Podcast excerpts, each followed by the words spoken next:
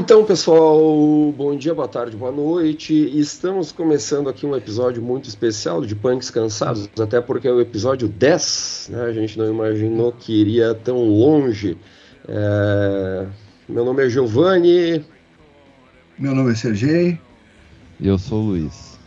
Tudo bem com vocês, Sergei e Luiz? Tudo certo, gurizada? Tudo beleza, tudo, beleza. Tudo em riba. Tudo beleza? Então tá bom. Então, hoje é, é, um, é, um, episódio muito interessante, muito especial, que inclusive alguns dos nossos ouvintes acho que vão, vão gostar, porque a gente tem vários é, ouvintes que são artistas e a gente resolveu falar de arte, mas também do mercado da arte e das possibilidades que a arte está apresentando, principalmente através de novas tecnologias como NFTs, entre outras coisas. Então teremos um ninguém bastante especial hoje que inclusive fala desses temas. Mas como para não para a gente não quebrar a tradição, né, vamos começar com a história. Tá? Inclusive aquele jargão que a gente copia as coisas, a gente copia jargões, a gente copia coisas de, de lugares que a gente gosta. Uh, então, até no programa passado que a gente falou, senta que lá vem a história, atribuindo essa frase ao Marcelo Taz, Aí eu descobri que não é do Marcelo Taz, era do Castelo Ratimbum, onde tinha lá uma, o bordão Senta que lá vem a história, um menininho deitado no sofá, e aí eles começavam a contar uma, uma história qualquer. De qualquer forma, senta que lá vem a história. Eu tinha seis anos de idade, eu estava no colégio e a professora nos entregou folhas contendo um desenho de um pato, um desenho em branco de um pato, e ela falou que a gente tinha que colorir o pato. Como eu era um menino, sempre fui um menino muito comportado, eu comecei a pintar o pato cuidadosamente de amarelo, o bico laranja e tomando cuidado para não ultrapassar as linhas do desenho, né? mesmo que a minha coordenação motora não ajudava muito, né? uma criança de seis anos, né? não, a coisa não, não vai muito bem. Aí eu olho para o lado e vejo um amigo meu, que é amigo nosso, inclusive, que inclusive foi nosso ninguém três, ele pintando o pato com toda a fúria que um menino de cinco anos poderia ter. E ele estava pintando o pato de roxo, Tá? As penas do pato eram roxas, os olhos eram vermelhos e o bico era preto. E ele não estava nem aí para os limites do desenho, tal qual um Jackson Pollock mirim. Ele fazia questão de ultrapassar as linhas do desenho. E eu, assim, na época, eu lembro que eu fiquei um tanto surpreso, um tanto assustado, pensando o que a professora vai dizer e sobre disso. Eu perguntei para ele por que, que ele estava pintando ou colorindo o pato daquele jeito. Ele só respondeu assim: porque esse é o melhor jeito. Tem que pintar com força. Só fica legal se pintar com força, se pintar com raiva. Então, essa talvez tenha sido a minha, a minha primeira experiência artística, a minha primeira experiência com artes plásticas que me surpreendeu.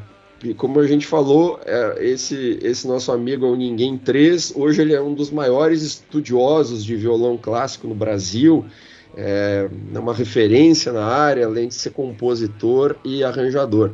E o interessante é que ele se tornou mais conservador nas artes visuais, enquanto eu nunca mais quis ficar dentro dos limites do desenho. E hoje, se eu encontrar um pato, eu só pinto de roxo. É. É a diferença. Uma bela inspiração, né? É, essa é a diferença que a arte pode fazer na vida de uma pessoa, né? Até eu fico lembrando do título do episódio 8 desse podcast, que é Só os livros salvam, mas a gente pode expandir esse, essa ideia para ir dizer que só a arte salva, né? Só a, a literatura, salva. das a literatura, afinal das contas, é, uma das artes, uma das tantas artes. Então a gente pode ampliar essa ideia. Só uhum. a arte salva.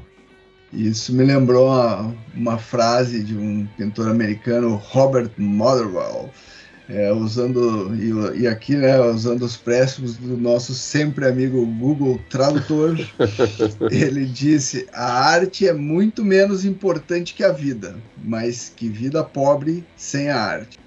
Essa então, é uma então, baita tem, frase. Tem, tem uma outra que eu gosto que é sobre um outro tipo de arte, né? Que é a música, né? Que fala que a música é a sobremesa da vida, né? É. Cara, que genial. De quem que é essa, essa frase? frase? Não sei, cara. Não sei se ela é anônima, se é de alguém, mas eu ouvi e achei muito interessante. É tua, então? Tu que é o grande frasista não, dos não, Pães Descansados, é tua. Vamos dizer que é tua. é. Eu me apropriei, né? Eu já ouvi isso de algum lugar. Rouba, roube como um artista essa, Isso, essa frase aí, Sergei. Um artista famosa. Falando, falando nisso, falando em artistas, é, qual, quais são os artistas preferidos de vocês? Vocês têm alguma preferência de artista plástico? Sim, alguém que vocês gostem? Eu, eu, eu gosto muito da obra em si, assim, né? Mas se eu tiver que dizer um, assim, com quem eu, eu tenho preferência, que eu me identifico mais, é Miró. Miró. Sempre, sempre, gostei, sempre gostei muito, assim. E fui saber que era dele as obras tempos depois, assim, né? Eu vi algumas obras na época que morava em Porto Alegre e eu não sabia de quem era, era meio é, ignorante, ainda sou ignorante artisticamente falando, né? Mas era mais, digamos assim. Eu, eu já, mesmo sem saber que era Miró, eu, eu achava interessante. Daí depois perguntando, e aí eu me identifiquei bastante e isso permaneceu. Legal. E você, Luiz? Olha, já eu eu tenho uma de um modo geral tenho uma dificuldade monstra de escolher alguma preferência, algum preferido, né? E no ramo das artes plásticas não é diferente, né? E até como assim como o Sergei, eu também não sou exatamente um expert em artes plásticas, né? Isso poderia facilitar o processo de escolher alguém, mas ainda segue sendo difícil. Mas eu vou chutar um nome aqui. Eu, eu vou falar do Andy Warhol, né? Que é um cara uhum. que, tro, que trouxe a comunicação para a arte, trouxe a reprodução técnica, produtos reproduzidos em série é, e colocou isso num contexto taxar isso como obra de arte, né? Então vamos botar o Andy, vamos dar essa colher de chá pro Andy Warhol aí. É, bacana. Boa, boa. Bacana.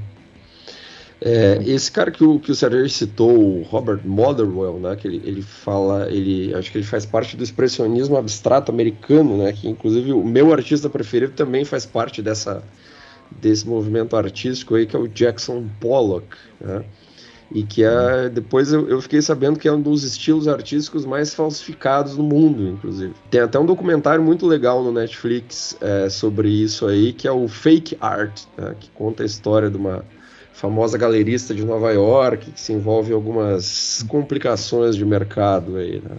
Tem a ver com isso, né? Que muitas vezes o pessoal do mercado da arte não dá muita importância para o que é verdadeiro ou não. Não, não interessa tanto no não se interessa tanto no produto artístico em si, sim sobre o que é relatado sobre aquele produto. Né, o, uhum. não, é, não, é, tanto o, produto em si, sim o, e sim o texto de apresentação desse produto, né? O storytelling. Exatamente, falou bonito, Giovanni. Tem que ter alguém mais letrado na equipe, né? É, aquela palavra em inglês para dar um, uma moral aqui. Um efeito. É, só para deixar chique. É. Exato. E, inclusive, esse, dessa questão do verdadeiro ou não, tem uma história sensacional que tem num livro Pense como um Artista, né? É, do Will Gompertz, que uhum. é um uhum. cara que já foi editor de artes da BBC e, e é diretor da artístico do Barbican Centre. É, nesse livro ele conta a história de um professor de cerâmica, um artista, um ceramista chamado Sifter Gates, que é um cara de Chicago, um negro, né, e morador de, de, de uma ala pobre da, área, da, da zona sul de Chicago. E esse cara, ele fazia a arte dele em cerâmica e levava para vender numa feira. E só que o, o, o, pessoal ficava barganhando muito lá preço e ele se encheu o saco e, e, e parou de vender lá e resolveu migrar para um ambiente de artes mesmo, mercado de artes né? Só que ele teve uma ideia, porque ele não era um cara que tinha contatos importantes e coisa e tal. E como é que eu vou, vou despontar nesse. No, Entrar no mercado. É, num mercado tão elitista, né? Tão uhum. restritivo, né? Então, ele organizou exposições das, das cerâmicas dele no Hyde Park Art Center de Chicago mas apresentou o seu trabalho como se fosse de um ceramista oriental chamado Soji Yamaguchi. E esse Soji Yamaguchi nunca existiu. Ele foi uma figura inventada. Ele seria um mestre japonês né, que teria vindo para os Estados Unidos nos anos 50 atrás da argila do Mississippi. E esse e aí criou, ele criou toda uma história em cima desse cara, que o cara veio para trás da argila do Mississippi, casou com uma negra americana e depois voltou para o Japão e lá os dois morreram num acidente de, de carro. Tem toda uma, uma novela é, uhum. inventada. E aí o cara ele conseguiu ali um, um certo sucesso na é, com, com essa exposição e coisa e tal, né? É, sendo ela atribuída a esse ceramista oriental, mas realmente o cara despontou quando descobriram a história, né? Quando descobriram que aquilo era tudo uma invenção. E aí o cara foi considerado, em vez de, de, de ser chamado de charlatão, de fraude, falou, puta, o cara é genial, né? O cara inventou tudo isso para ingressar no mundo da arte. Então, inclusive, o cara é, ascendeu tanto que em 2014 é, ele apareceu como uma das pessoas mais influentes no mundo da arte, na revista Art Review e já recebeu inclusive um prêmio é, da organização Arts Mundi, né, que é um prêmio anual muito relevante, né? É, que loucura isso aí. Mas é, é, é, muito bom, né? O cara foi genial na estratégia de e que acho que é justamente isso que muitos artistas têm dificuldade de fazer, né? entender esse jogo do mercado, entender que, que a obra de arte precisa vir com uma narrativa interessante junto, até porque tem muita coisa que é parecida, né? A arte é muito ampla, muito rica, então dentro de cada estilo artístico, de cada movimento, muita gente já fez muita coisa. Para conseguir se destacar, tem que começar a pensar em outras coisas, e acho que o artista precisa entender que no combo, né, no pacote, precisa ter uma, uma narrativa junto. E algumas vezes a narrativa acaba sendo quase mais importante do que a própria obra de arte. Né? É, o, o, texto, o texto de apresentação às vezes é mais interessante do que o produto em si, né? Pode ser. É mais ou menos isso. E aí temos um caso de arte da cara de pau, né? Na verdade, que teve esse, esse carinha aí. Que é Sim, mas acho que o, o artista hum. tem que ter um pouco disso, né? Todo mundo tem que ter um pouco de cara, cara de pau, né? Na, na cara vida. de pau é levado à condição de arte, mas isso eu tô falando evidentemente no bom sentido. Também aplaudo sim. esse cara, né? Sim, sim, sim sem, sem picaretagem, mas o cara, de uma forma criativa, ele conseguiu é, contornar ali um obstáculo e, e, isso impulsionou a carreira dele, na verdade. Né? E, e, voltando ao livro, Pense como artista, o artista empresário não é algo paradoxal. Né? Um ponto de vista empreendedor é essencial para o sucesso criativo. E como uma observação célebre do Leonardo da Vinci, né? Há muito tempo percebi que as pessoas bem-sucedidas raramente ficavam sentadas esperando algo acontecer. Elas saíam e faziam as coisas acontecerem. E é assim que age o artista, faz acontecer, transforma o nada em coisas. É o próprio, né, a propósito disso que tu falou, né, Sergei? O próprio Andy Warhol, ele fala que, quer dizer, falava, né, falou, né, que fazer dinheiro é arte, trabalhar é arte e um bom negócio é o melhor das artes, quer dizer.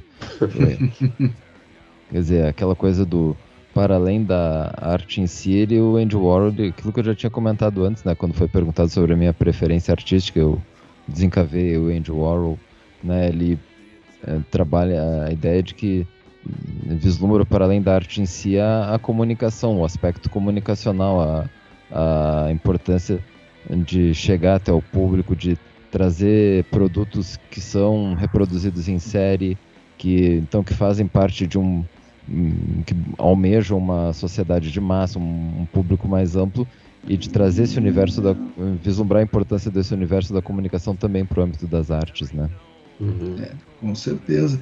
E, e, principalmente agora, com várias ferramentas tecnológicas, né, é cada vez maior o número de, de possibilidades para artistas né, que entendam de todos esses recursos. Então, isso aí expande demais a, as possibilidades, né, a, o, o, que pode ser feito. Né? É, exatamente.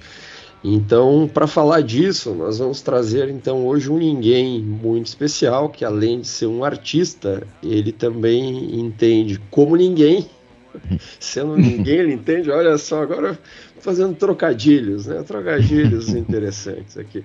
Então ele entende como ninguém também de tecnologia, das possibilidades que a tecnologia pode trazer para a arte, além também de entender muito sobre o mercado da arte e acho que ele pode ajudar, inclusive, os artistas que nos ouvem. Então vamos começar uh, essa conversa, então, essa entrevista agora com aquela pergunta de sempre que a gente roubou do podcast Quem Somos Nós, né? que era aquele podcast do Celso Loduca, que infelizmente o podcast acabou no ano passado, mas nos apropriamos da pergunta porque a gente só rouba coisas que a gente gosta muito. Então, caro hum. senhor que está aqui conosco, quem é você? Eu sou definitivamente ninguém. Olha só, começou. Um legítimo. Um legítimo ninguém. Come... Começou, começou bem. Enfim, eu sou ninguém. Estava buscando ser ninguém há algum tempo. É, mas a gente sabe que você entende de tecnologia, de marketing, de design, de inovação, de uma série de coisas e tudo isso você faz muito bem. Como é que você conseguiu juntar todos esses interesses e, além de tudo, fazer isso tudo muito bem? Quando tu falava no começo do podcast de hoje sobre a tua experiência aos seis anos de idade, eu lembrei muito da minha. Nas primeiras lições de pintura no, na pré-escola, eh, eu assustei, de certa forma, a professora que era religiosa, freira, eh, ao desenhar com uma mão e pintar com a outra. E na hora de pintar também pintava com as duas mãos ao mesmo tempo. Eu descobri bastante tempo depois que o nome disso é ambidestro, né? Uhum, uhum. Mas naquela, naquele momento, a professora que tinha uma técnica didática mais nova, muito moderna para aquela época, mandou o aluno escolher só que ela mandou o aluno escolher gritando com o aluno, dizendo assim: escolhe uma mão agora! E eu levantei a esquerda, daí para frente eu escolhi. Escolhi não, eu fui forçado a escrever com a mão esquerda. É, naquele momento. que loucura! é um momento é, que qualquer criança pode arregalar os olhos, né? Mas é, isso me leva a um segundo momento é, momento de escolher profissão, né? É, uhum. Eu já tinha banda é, de, de rock é, aos 15 anos, aos 14 anos provavelmente. É, eu já gostava de artes, eu tinha já um, uma introdução artística vinda de família. Minha família materna tinha educação formal artística dos colégios tradicionais daquela época. E quando eu tive que escolher uma profissão, eu não escolhi artística. Eu escolhi aquilo que a família nos diz: olha, tem que escolher alguma coisa rentável, alguma coisa que dá dinheiro no futuro. Uhum. Nem, nem passou pela cabeça seguir qualquer coisa artística como profissão. Então eu gostava de computador. A primeira coisa que eu instalei no, no, computador, no meu próprio computador, porque empresa do meu pai tinha computadores, eu ficava mexendo o tempo todo. Mas a primeira vez que eu tive um computador, a primeira coisa que eu instalei no meu computador foi o 3D Studio, um software de modelagem que não por acaso hoje tem muito a ver com a minha nova startup. Eu acabei então escolhendo por uma profissão tecnológica. Fui para engenharia de computação, primeira turma é, de uma universidade catarinense. Uhum achei a grade bizarramente desatualizada. É, mudei para ciência da computação, achei a mesma coisa e aí me mudei para São Paulo para estudar numa universidade que tinha uma uma grade mais atualizada. Mas eu nunca deixei as artes de lado. Eu sempre levei as artes como hobby, como atividade de prazer, né? Uhum. É, mas eu nunca fui um virtuoso em quase nenhuma delas. É, eu sempre explorei muito novas técnicas, nunca aprofundei muito em nenhuma. É, e acabei então é, experimentando várias. Então, da música eu fui para artes plásticas, das artes plásticas para fotografia, da fotografia depois para teatro. É, tenho, faço parte até hoje de um grupo de teatro amador aqui em Florianópolis. É, das artes plásticas para as digitais. Então, eu sempre fui percorrendo isso. Foi muito recentemente, no momento em que eu tive um drama pessoal na minha vida de um filho que não ia nascer, mas acabou nascendo e está maravilhoso aqui do meu lado, que eu tive que deixar a minha empresa na, na mão dos meus sócios para viver esse luto e coisa e tal, e nesse luto que eu intensifiquei muito na produção artística.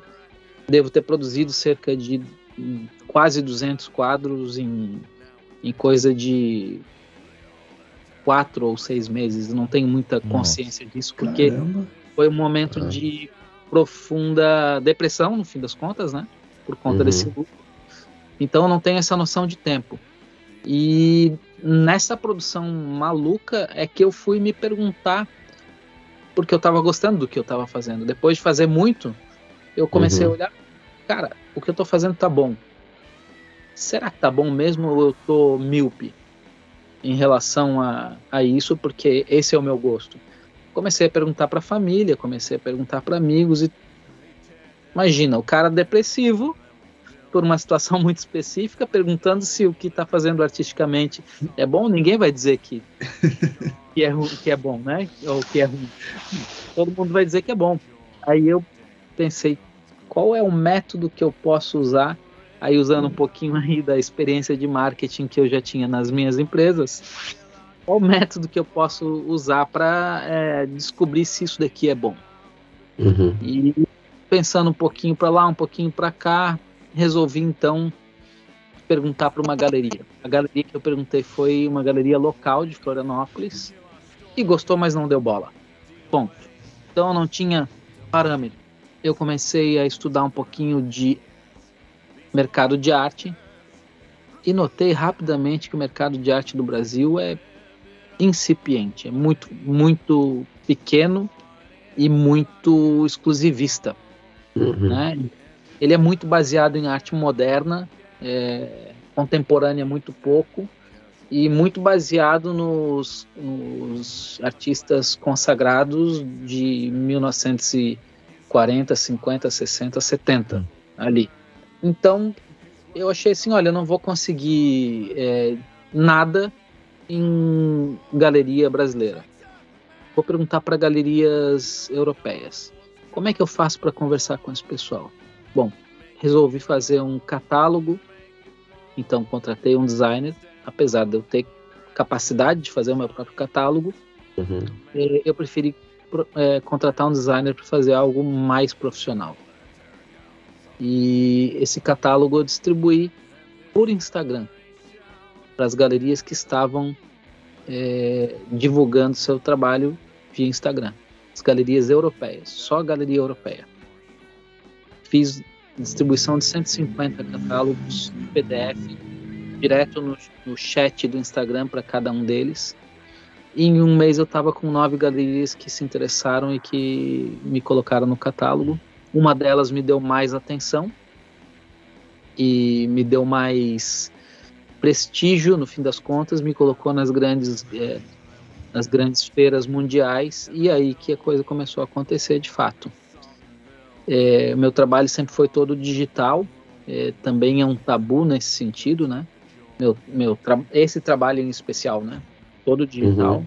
E isso foi um tabu no começo, mas é, o digital está muito forte nesse momento, então tabu facilmente superado na Europa. Se for no Brasil, não. Se for no uhum. Brasil, esse tabu ainda não está muito bem superado. Mas foi mais ou menos isso. Acho que eu dei um relato comprido demais aí, sem, sem diálogo. Não, mas é bom que, inclusive, tem, tem várias perguntas que a gente ia fazer que você já respondeu, inclusive. Sacanagem convidado, convidado inteligente já, já, já, já percebe que a gente ia responder e já responde. Né? Né? Proativamente.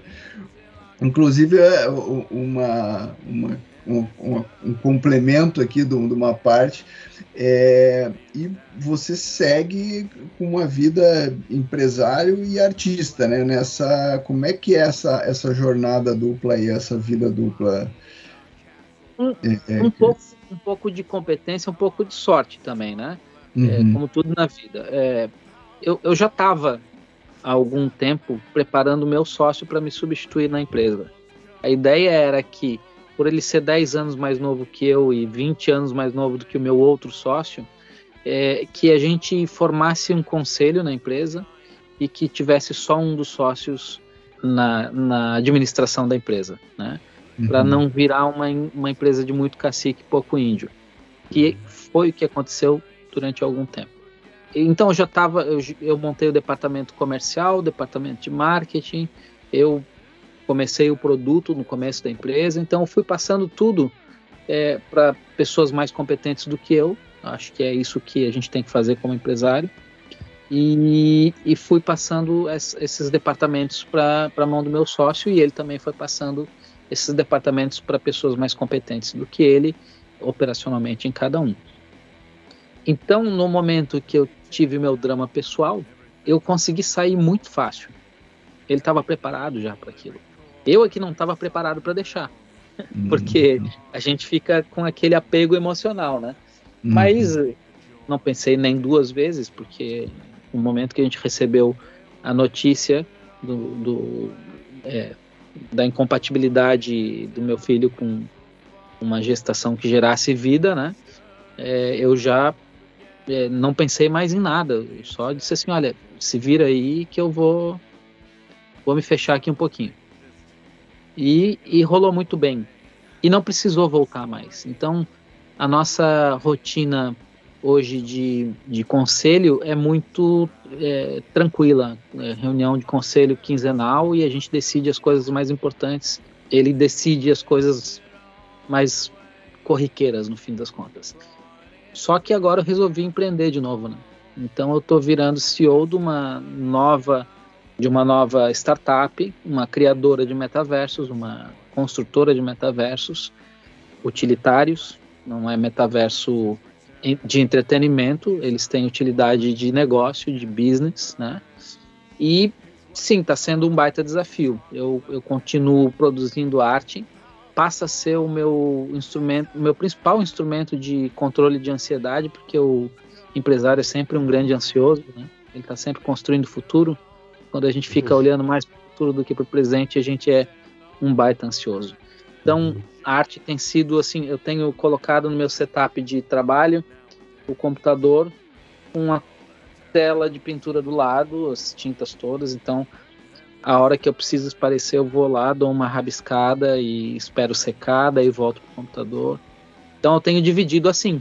Mas é um, é um desafio, porque também agora tem a vida de do filho que não ia nascer, mas nasceu, né? E, e tem uma rotina de saúde também difícil de, de, de, lidar. Mas tá indo, tá indo e tá indo com sucesso. Que bom. Que, oh, que legal. Que legal. Então, a gente falou anteriormente que só a arte salva, a gente pode dizer que a arte te salvou de certa forma. Cara, a arte salvou a minha alma. Não, não, não simplesmente salvou consciência, salvou a minha alma. Se, se, uhum. se não fosse a arte ali, cara, é, é, realmente eu não sei como que eu conseguiria reagir à vida diante de, de tanta incerteza que eu tinha naquele momento, diante de de um, de um processo mental de euforia e depressão praticamente horária, não era nem diária. Uhum. Eu só consegui estabilizar realmente porque eu tinha algo para extravasar. E, e, gostei quando, quando vocês falaram que o Andy Warhol falou que arte, é, vender também a arte, é, empreender também a arte, né? Porque uhum principal é, coisa que me entreteu logo depois dessa produção foi colocar esse negócio no mercado. E a validação que veio das, das galerias europeias é que me deu segurança para ver, cara, o que eu tenho aqui realmente é bom e vamos para frente, né? Mas esse jogo de mercado, que eu, eu curiosamente falava para os meus alunos de, de pós-graduação em marketing e pós-graduação em e-commerce, dois, três anos antes de, de empreender em arte também, eu falava para eles o seguinte: essa parte marketing chamado precificação, isso é uma arte, gente. Não, não dá nem para chamar muito de ciência, porque você tem que observar muito o mercado, muito o consumidor, os tipos de uhum. consumidores. Passa a ser um trabalho muito, muito de observação e é um trabalho quase artístico. Eu falava isso para eles, mas eu não, não imaginava que eu ia ter que lidar com isso dois, três anos depois e que realmente é, precificação em arte é uma coisa que em, em precificação em, em, artes plásticas, né? É uma coisa que uhum.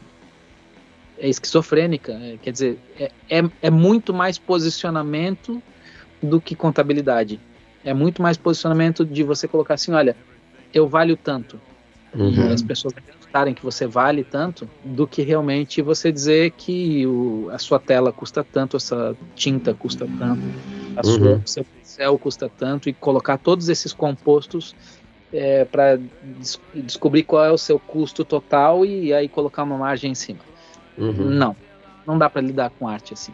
É, é curioso e a, essas informações que você ninguém está trazendo que dessa relação com artes e no teu caso não só artes plásticas, né, mas a relação também com tecnologia e com empreendedorismo pelo que está sendo falado aqui na, na Europa, isso parece ser uma coisa mais tranquila, bem resolvida, né? De associar a arte a essas características da contemporaneidade, ou a facilidade de acesso tecnológico e, consequentemente, ao, isso com consequências eh, envolvendo o ato de empreender. Mas aqui parece que no, no Brasil ainda não é uma coisa tão bem resolvida. A gente ainda está comemorando 100 anos da Semana de Arte Moderna, em 1922 e Exato. evocando aqueles artistas que não sei até que ponto comunicam com, uh, com o mundo atual, com a realidade atual aqui do Brasil especificamente, né?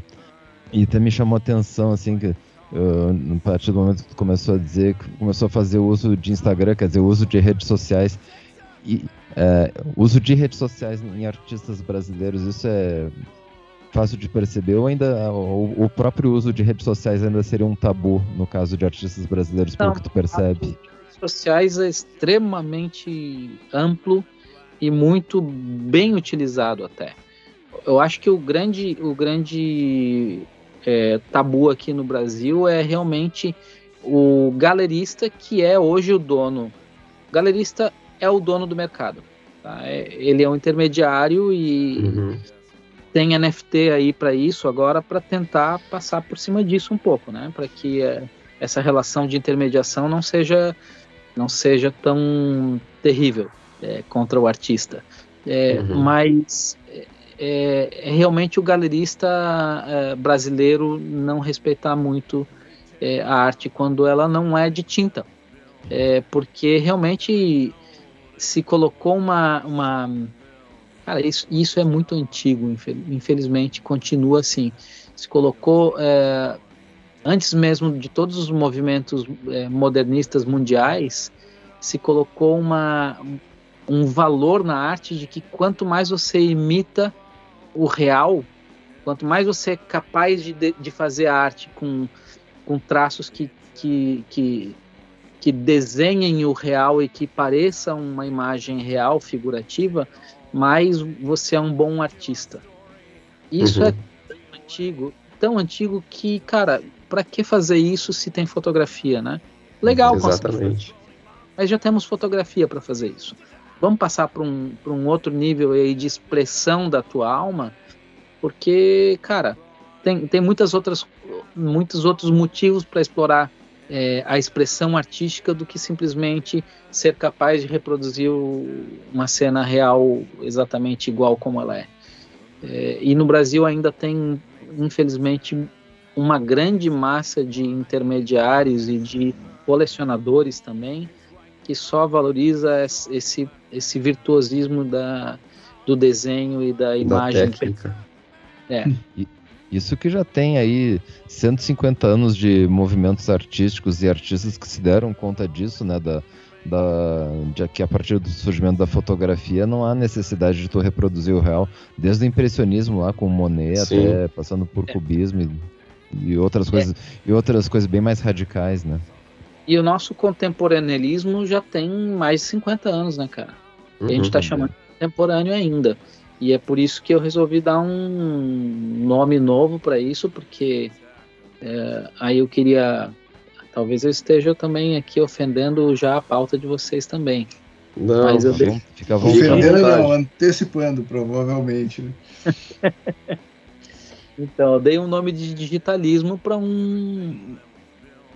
Não para uma coisa que eu criei, eu não criei nada. Eu só observei e dei um nome para isso, e eu tenho certeza que é, muita gente vai seguir isso, que é o óbvio.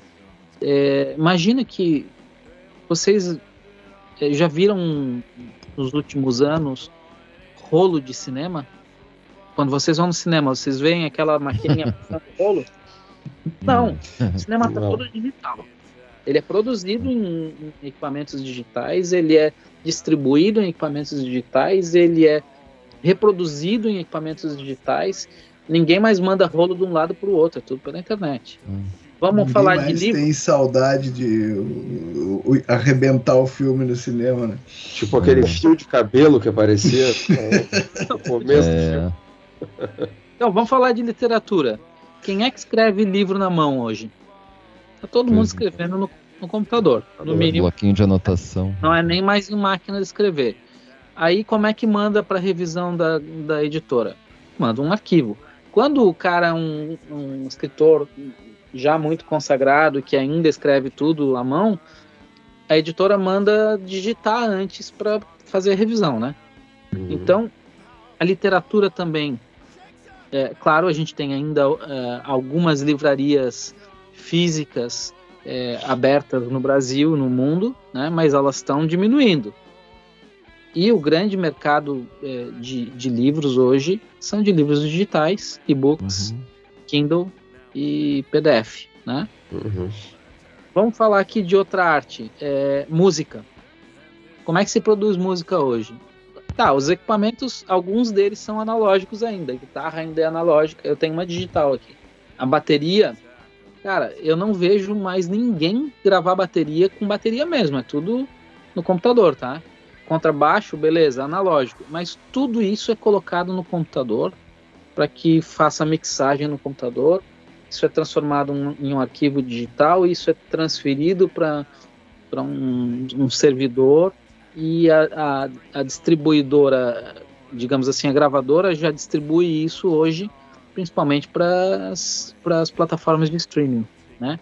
Ninguém mais está ouvindo baixando MP3, que já é uma coisa digital, tá todo mundo ouvindo em streaming. Todo mundo ouve no uhum. seu celular e coloca por Bluetooth numa caixinha. Então, uhum. música tá toda digitalizada. E as artes plásticas? Bom, tem um grande legado ainda de coisas muito importantes, todas feitas em tinta, e fazer coisa em tinta é muito lindo, muito bonito, eu faço também. Mas por que não considerar que a arte feita num pincel digital numa, num, vamos lá, num, mesmo que seja com mouse, tá? Mas vamos, pegar a canetinha digital com a tela digitalizadora e fazer um, uma pintura. Por que não considerar isso? Se o que uhum. interessa, no final das contas, não, não tem nada de, de tão importante assim e tão, e tão erudito na história da arte. O que interessa, no final das contas, de tudo isso é o sentimento que a gente está transmitindo e que a pessoa está sentindo. Se a gente consegue, é, com o que a gente está expressando na nossa arte, com qualquer que seja a, a técnica, se a gente consegue passar o que a gente está sentindo e a outra pessoa consegue sentir o que a gente passou, ou até sentir alguma coisa ligeiramente diferente daquilo, cara, a arte se realizou seja ela digital, seja ela analógica, seja ela imaginária, seja ela metaversica e por aí hum. vai. É, então é, é nisso que eu me baseio. É isso. Cara, é sensacional e, e, E, de, e dessa perspectiva que você coloca, é, dá, dá impressão assim daquelas é, essa esse negócio ah não tem que ser com tinta tem que ser no analógico eu lembrei daquela discussão que é, que surgiu quando os mutantes inseriram na música brasileira guitarra elétrica que tinha gente dizendo que não vocês estão acabando com a música sabe não acabaram coisa nenhuma muito pelo contrário né sabe é uma discussão que... o que Oi? eles fizeram ali maravilhoso, né, cara? Sim, sim. E, e, e, é interessante a gente continuar tendo essa discussão, continuar tendo esse tipo de preconceito né, em relação às, às ferramentas, né? Porque nada mais são que ferramentas, né? Não não não, não está se discutindo a alma do artista, estão tá se, se discutindo ferramentas, né? Não faz sentido. como se fossem coisas excludentes, né? Como se é. tipo, tu não pudesse. Não, não. Você ou você pinta no, na tinta ou você pinta no. Não, mas são complementares. Não. E, e, eu, e eu tenho certeza que é, as pessoas não vão deixar de pintar na, na tinta, na tela, por conta da. Vai ter gente tá. pintando. Tá. E, e, tem espaço para as duas e vai ter gente apreciando as duas, né? E não tem por que existir essa. Manifesto, uh, Sergei, que, que inclusive boa parte dele mostra que o digitalismo ele é generoso a, a diversidades e misturas, tá? Eu, por exemplo, é, produzo é, no Photoshop em geral, tá? Mas muitas vezes eu faço muita coisa no meu próprio celular em aplicativos bobinhos de, de transformação de foto, tá? Jogo para o Photoshop, pinto por cima, depois eu mando imprimir em Fine Art, aí eu bordo por cima, uh, pinto com, adoro o impasto, aquela a tinta bem grossa, né, que a gente uhum. deixa uma ondinha até assim, né? Faço impasto por uma parte, coloco pedras brasileiras em outra e entrego para o cliente uma coisa completamente misturada e, e, cara, é digital isso? Cara, é digitalismo. Uhum. Tá? Eu tenho a liberdade do digital. E posso misturar um monte de coisa. Então, é, o Luiz estava falando é, da Semana de Arte de 22. Cara, eu, eu aprendi a admirar demais a Semana de Arte 22.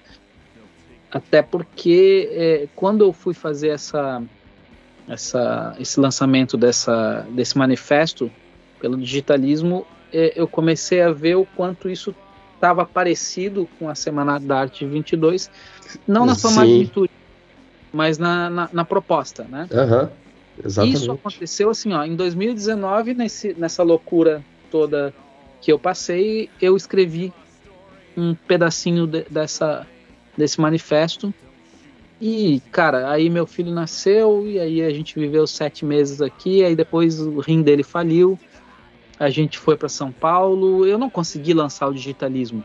A gente foi fazer hemodiálise em São Paulo até um transplante que aconteceu faz sete meses.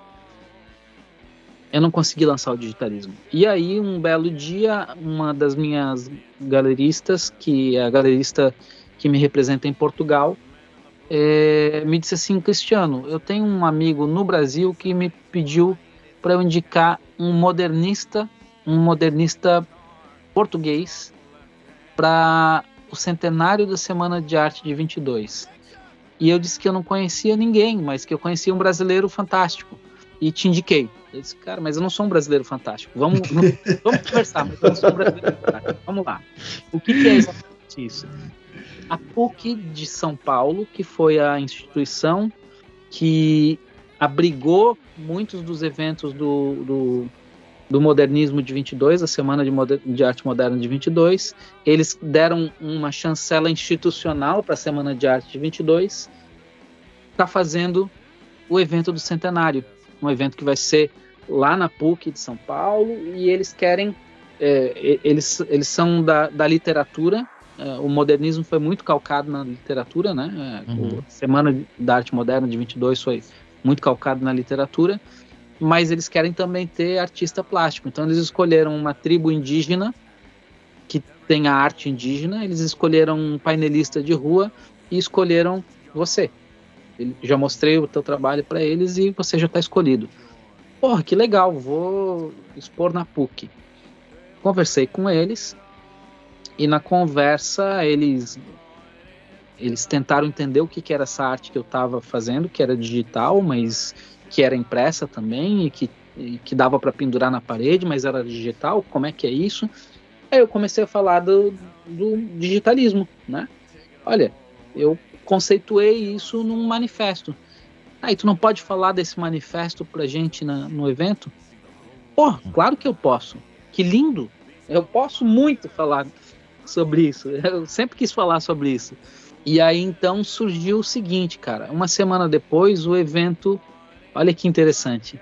O evento presencial foi cancelado porque Covid não estava terminada, né? Uhum. A pandemia não terminou, a pró-reitoria lá disse: olha, não dá para fazer evento, fiquem na, fiquem na sua, não façam evento. E aí eles transformaram num evento digital. Olha, perfeito. E aí eu já estava empreendendo a minha, a minha, uh, a minha startup de, de construção de metaversos e eu já tinha a minha galeria virtual no, no meu próprio metaverso. E aí mostrei para eles, olha, eu tenho tudo pronto. Aí tribo indígena, indígena não tinha nada pronto, o painelista não tinha nada pronto e eu tinha. Então eu fui, no final dos contos, o único artista plástico a expor no evento da semana, da, da centenário da Semana de Arte de 22. Foram 25 mil pessoas que, que passaram pela, pela galeria e que passaram ah. pelo evento e eu tive duas pautas lá, uma de falar sobre, é, sobre digitalismo e a outra de. Então foi um painel sobre digitalismo e uma outra que foi a leitura do manifesto. Então, um manifesto ali de 15 páginas e coisa e tal. Em 20 minutos eu li o manifesto. E, cara, assim, apoio de muita gente, mas na prática as coisas não acontecem assim. É, o próprio modernismo levou 15 anos para ser levado a sério. Foi vaiado no, no, no dia sim, da sim. do manifesto, né? E levou 15 anos para ser levado a sério. Então, sim, eu lancei, está lançado aí o, o, digitalismo. Eu acho que um podcast como o de vocês pode dar uma segunda voz para ele. É, e daqui a pouco a gente fala em mais outros lugares e outros artistas começam a falar que um maluco lá fundou um negócio chamado digitalismo e daqui a pouco alguém escreve alguma coisa na academia sobre o, o agora vai sair um livro a PUC está organizando um livro com os anais aí do, do, do, evento o manifesto vai ser publicado então oficialmente pela PUC num livro sobre o centenário da, da arte moderna de 22 Pô, que legal, hein, cara? Sensacional. Isso, isso era uma frase para o Luiz falar, mas eu vou tentar, eu vou falar essa, vou falar essa frase. Punks cansados. É, vou roubar a tua frase, exatamente. Roube como um bom artista. Roubo, roubo como artista, exatamente. Tem aquele livro lá, então vamos, vamos roubar, né? Punks cansados é vanguarda, olha só. Estamos dando quase em primeira mão aqui o um digitalismo aqui. E o digitalismo é um. Temos, afinal, pessoa também um artista envolvido com marketing, né? Então não poderia ser diferente. É, o termo digitalismo é um bom rótulo, inclusive para fazer os galeristas entenderem né, essa, essa, tá. essa relação entre a arte e a tecnologia, né? É como que estivesse dizendo uh, pixel é arte também, né? Uhum. Sim. É, é, mas eu gosto muito das coisas muito óbvias. Dar nomes óbvios para mim faz, faz mais sentido do que falar de pixel que alguns vão entender e alguns não vão entender, ou NFT que, cara, tu leva um tempo para entender o que que é, né? Eu prefiro falar uma coisa mais óbvia e mais calcada no mundo atual. Eu tenho um grande amigo que, que, que, que o nome da empresa dele, inclusive, é Noma, que é a arte de dar nomes e significados para as coisas. E é um cara que me ensinou que quando a gente dá um nome em que todo mundo entende uh, uh, o significado se, se, se dissemina, né? É, uhum. o lado Cumpre comunicacional da arte, né? Perfeito. perfeito. É, senhor Ninguém, uh, senhor, senhor Ninguém 5, né? Senhor Ninguém 5. É, nós falamos algumas vezes, você citou algumas vezes os NFTs, né? Os Non-Fungible Token, né? Troço aí. É, como é que você vê isso? Como é que você vê, você, você percebe isso uma oportunidade interessante para arte, para o mercado de arte? Isso é moda? Isso, o que, o que você acha sobre NFTs? Cara, eu acho é, cientificamente bonito. Mercadologicamente, eu acho que está muito feio.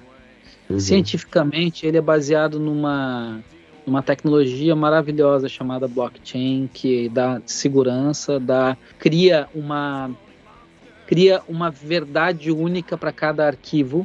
Então, se, se, se a arte digital é um arquivo de imagem, ele dá segurança de que aquele arquivo é único.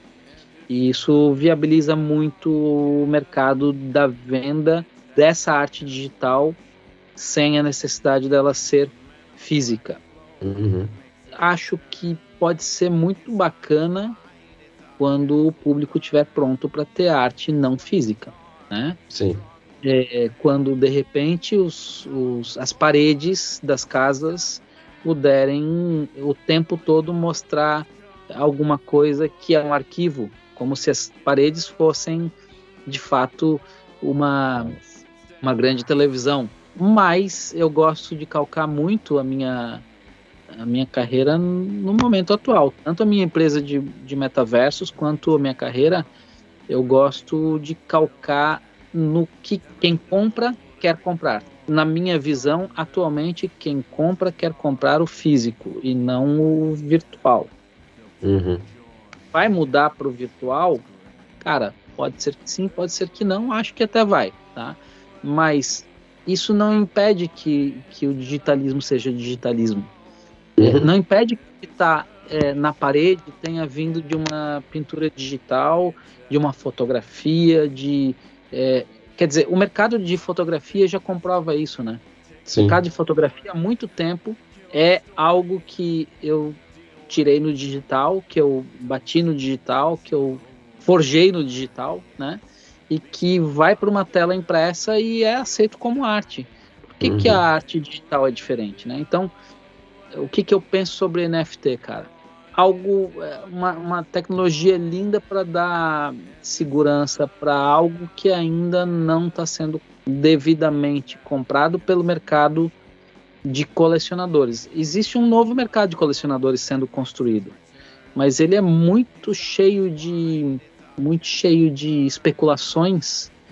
É isso. Eu ia falar, da impressão que me dá, às vezes é, virou um cassino, tipo um cassino ainda, né? Exatamente.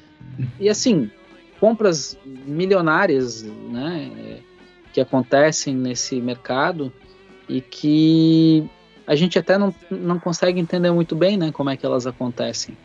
É, eu acho que está sendo visto muito como um, um, um, ativo financeiro, né? Muito mais como um ativo financeiro, né? O cara está comprando uhum. aquele ativo que é único, que é escasso, é, pensando no quanto isso vai valer, no valor de revenda, numa possível valorização, muito mais do que como uma como uma obra de arte em si, né? Que obviamente as obras de arte também têm esse poder, né? De se valorizar ao longo do tempo, né? Você vê quadros, né? né ao longo da história, mas elas eram originalmente vistas como obras de arte que se valorizaram, né? E a, e, e a impressão que eu tenho muitas vezes nesse caso aí é que está sendo visto não como obra de arte, mas sim como um, um ativo financeiro, simplesmente. Né? Perfeito, Eu tenho tomado muito cuidado com, com ranzinzices. Não, claro, claro. De. de uhum. a, da maturidade, né? É, uhum. Não vou nem falar de velha, da maturidade. é, é, porque assim, eu, eu sou formado em inovação, né? e, e, e por isso eu prestei muito atenção ao longo dessa minha vida formado já é, nos movimentos de inovação e nas resistências de inovação. É, e é, é, bastante claro que sempre há resistência e é bastante claro que para que uma coisa seja construída, as primeiras, os primeiros degraus é, precisam ser construídos para a gente chegar no primeiro andar. Mas é, eu faço uma analogia meio besta, geralmente, até para explicar para os meus alunos, que a primeira escada que a gente faz para subir para o primeiro andar ela é de, é de madeira, ela tem que ser destruída é, para depois construir a de, a de concreto e aí ela uhum. vai ficar definitiva. Né?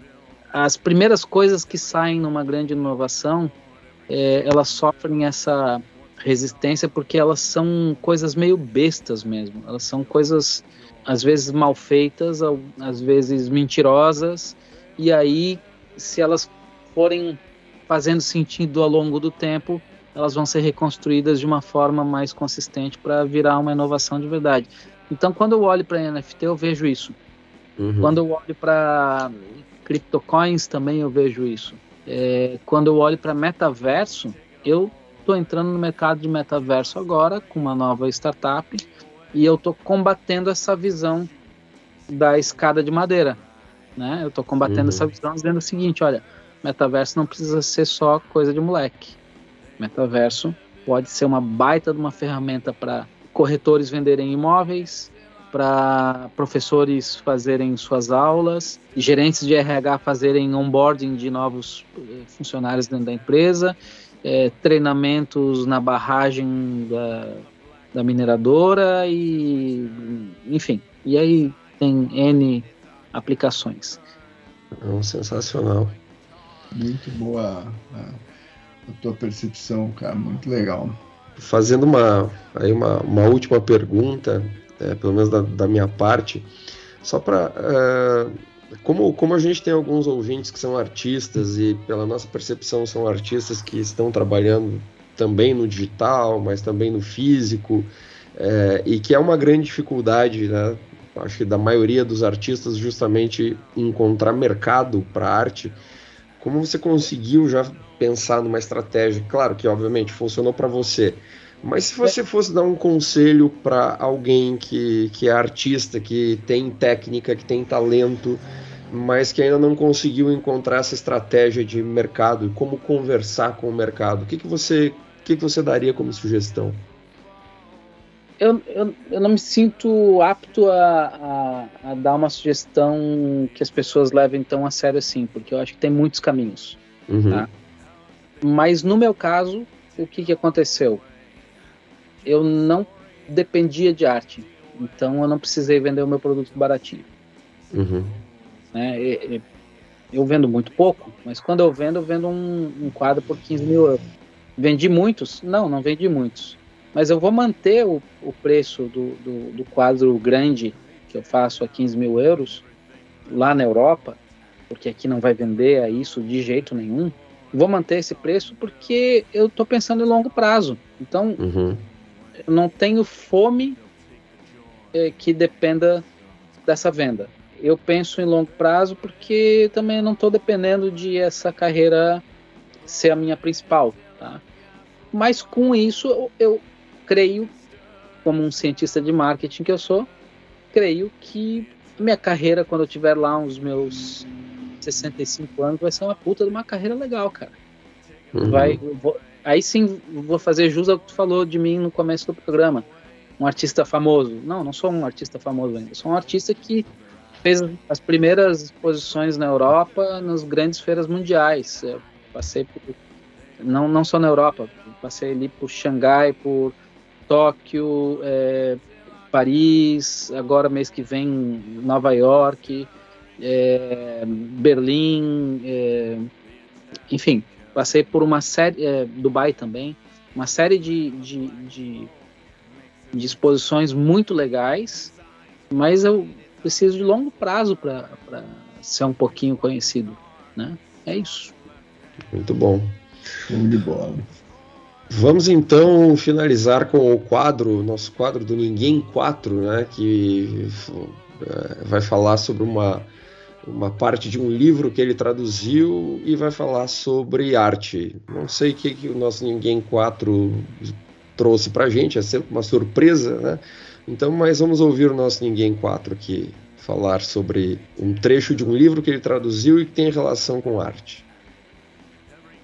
Queridos irmãos ninguéms, eu vou ler para vocês um pouquinho do ensaio Arte e o Óbvio, do livro Música na Noite e Outros Ensaios, do senhor Aldous Huxley, traduzido por mim e lançado pela LPM em 2014. É um ensaio escrito especialmente para nós, artistas do óbvio. Lá vai.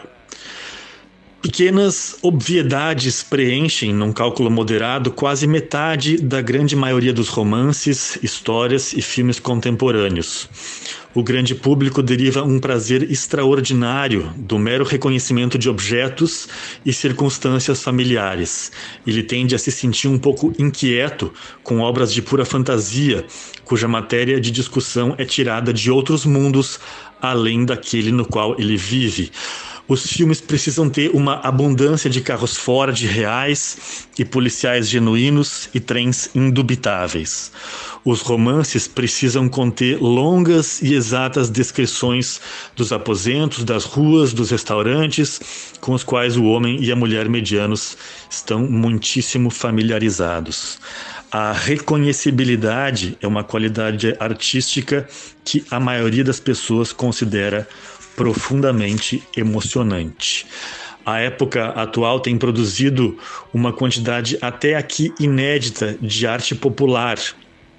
Popular no sentido de que ela é feita para o povo, mas não, e essa é a tragédia moderna, pelo povo. E essa arte popular é composta numa metade pelas pequenas verdades óbvias, afirmadas de modo habitual com um realismo cuidadoso e meticuloso, e na outra metade pelas grandes verdades óbvias afirmadas na maior parte, uma vez que é muito difícil lhes dar expressão satisfatória, com uma incompetência que as faz parecer falsas e repelentes. Em alguns dos artistas mais sensíveis e constrangidos da nossa época, esse estado de coisas teve um efeito curioso e, creio eu, sem precedentes. Eles passaram a ter medo de todas as obviedades, tanto das grandes quanto das pequenas. Vemos as artes plásticas despojadas de todas as suas qualidades literárias, quadros e estátuas reduzidos aos seus elementos estritamente formais. Ouvimos uma música da qual quase toda expressão de um sentimento trágico, pesaroso ou terno foi excluída.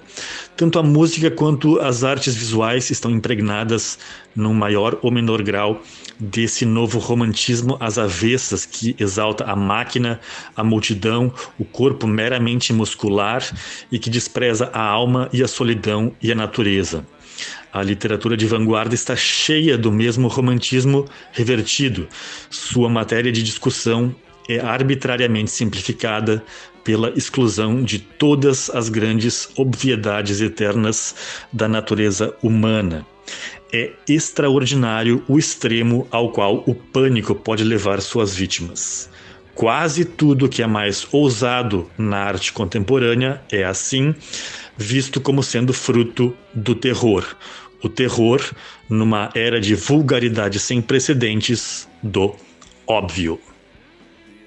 Bem, então depois, depois dessa, acho que não nos resta mais nada a falar. Uh, foi muito legal essa conversa. Então, um abraço. Um abraço. Um abraço, até mais. Até o próximo Punks Cansados. Um abraço a todos vocês também.